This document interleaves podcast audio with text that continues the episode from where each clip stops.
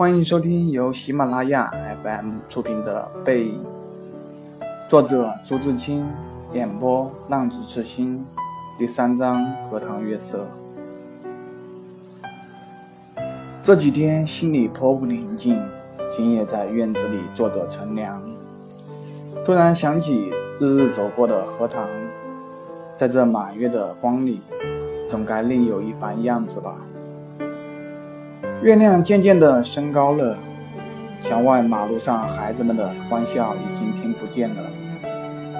妻在屋里拍着润儿，迷迷糊糊地哼着眠歌。我悄悄地披上大衫，带上门出去。沿着荷塘是一条曲折的小梅屑路，这是一条幽僻的路，白天很少人走，夜晚更加寂寞。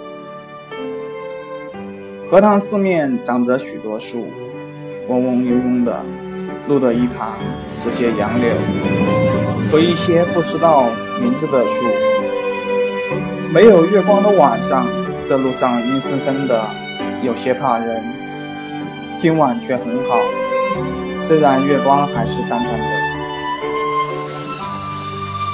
路上只我一个人，背着手躲着。在这一片天地间，好像是我的。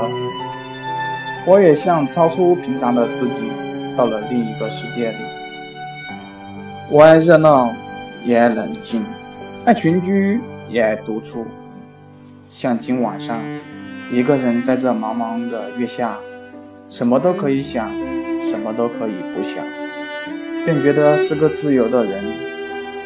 白天里一定要做的事，一定要说的话。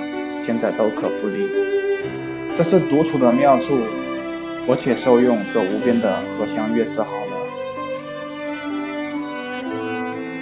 曲曲折折的荷塘上面，迷望的是甜甜的叶子。叶子出水很高，像亭亭的舞女的裙。深深的叶子中间，零星的点缀着些白花，有袅袅的开着的。有羞涩的打着花儿的，正如一粒粒的明珠，又如碧天里的星星，又如刚出浴的美人，微风过处，送来缕缕清香，仿佛远处高楼上的渺茫的歌声似的。这时候，月子与花也有一丝微颤，像闪电般霎时传过荷塘那边去了。叶子本是肩并肩密密的挨着，这便宛如有了一道离壁的叶波。叶子底下是脉脉的流水，遮住了不能见颜色，而叶子更加风致了。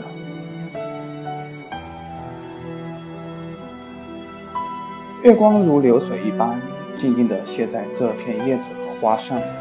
薄薄的轻雾浮起在荷塘里，叶子和花仿佛在油露中洗过一样，又像笼在轻纱的梦。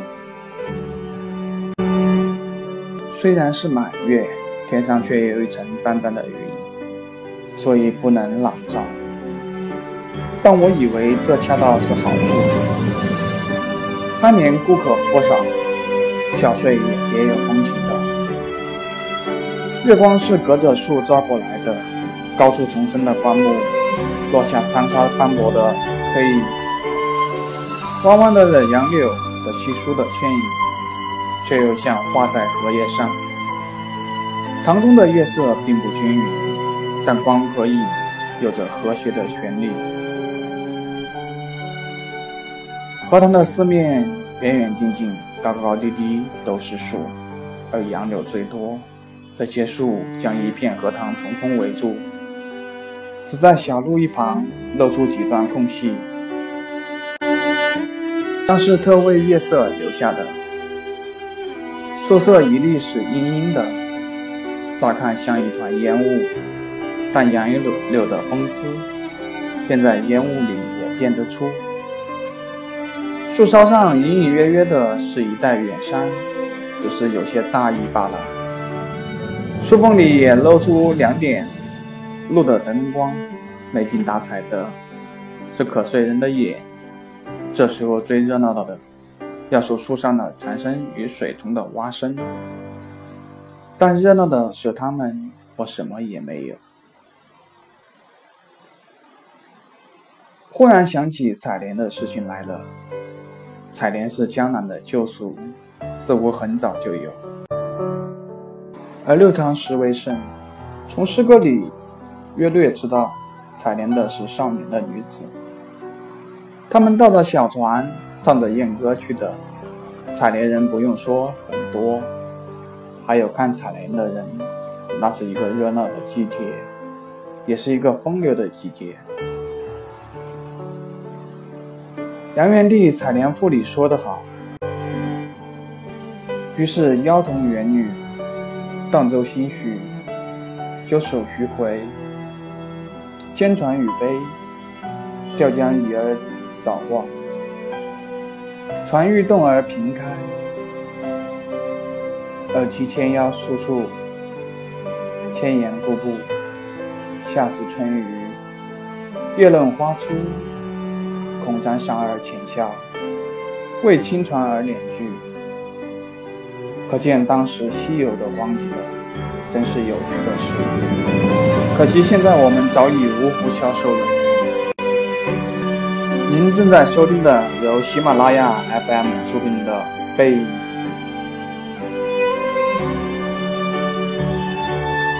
于是又记起了《西洲曲》里的句子：“采莲南塘秋，莲花过人头。低头弄莲子，莲子清如水。”今晚若有采莲人，这儿的莲花也算过人头了。只不见一些流水的影子是不行的。这令我到底惦着江南了。这样想着，猛一抬头，不觉已是自己的门前。轻轻推门进去，什么声息也没有。七已熟睡好久了。